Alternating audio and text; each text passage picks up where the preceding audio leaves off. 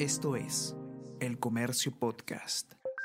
Buenos días, soy Gladys Pereira, periodista del comercio, y estas son las cinco noticias más importantes de hoy, martes 14 de diciembre.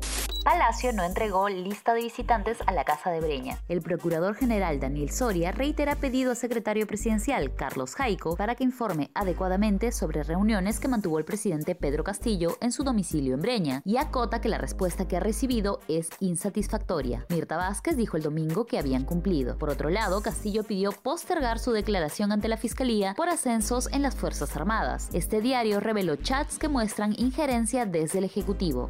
Ministerio de Educación no defiende reforma universitaria. La SUNEDU y analistas niegan que estén desamparados miles de alumnos de las universidades con licencia denegada, tal como lo señaló el Minedu en un comunicado calificado como ambiguo. Dictámenes aprobados en Comisión de Educación del Congreso benefician a los centros sin licenciamiento.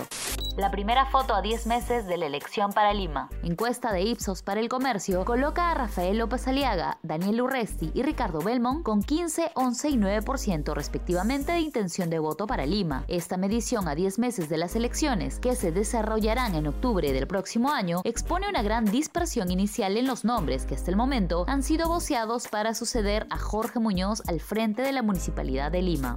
Boric y Kass remarcan sus diferencias en el último debate. A seis días de las elecciones presidenciales en Chile, el izquierdista Gabriel Boric y el ultraderechista José Antonio Cast protagonizaron un debate televisivo en el que buscaron convencer a los sectores de centro. Boric se define como abanderado del cambio y Cast de la estabilidad.